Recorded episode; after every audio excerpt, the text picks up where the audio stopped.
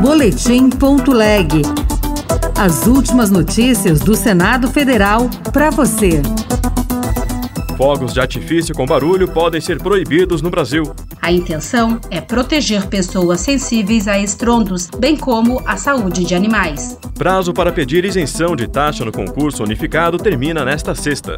Eu sou Ricardo Nacaoca e este é o Boletim Ponto Leg. Boa tarde. O barulho de fogos de artifício pode causar estresse e ataques de pânico e cardíacos em pessoas e animais. Vários projetos em debate no Senado proíbem a fabricação e a comercialização desses itens no Brasil.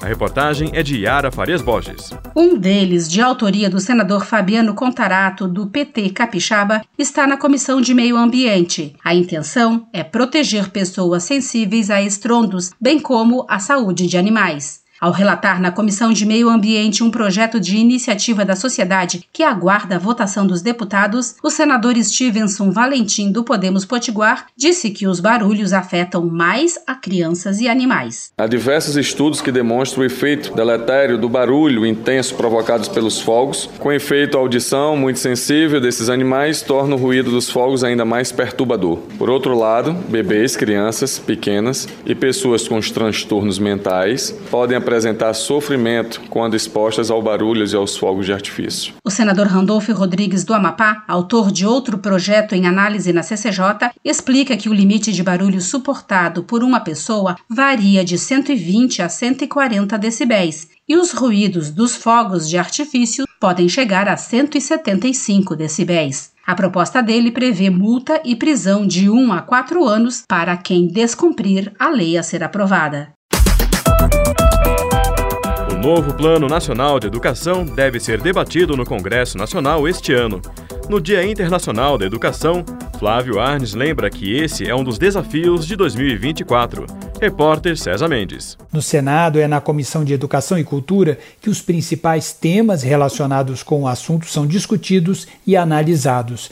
E o atual presidente, senador Flávio Arnes, do PSB do Paraná, lembra que o Plano Nacional de Educação será um dos temas em destaque no Congresso em 2024. Temos que ter o novo Plano Nacional de Educação, olhar o que aconteceu no plano atual, no plano anterior, as coisas boas que foram concretizadas, desafios que devem ser superados. A Lei de Diretrizes e Bases da Educação determina que cabe à União a elaboração do Plano Nacional de Educação a cada 10 anos, com a participação dos estados, do Distrito Federal e dos municípios.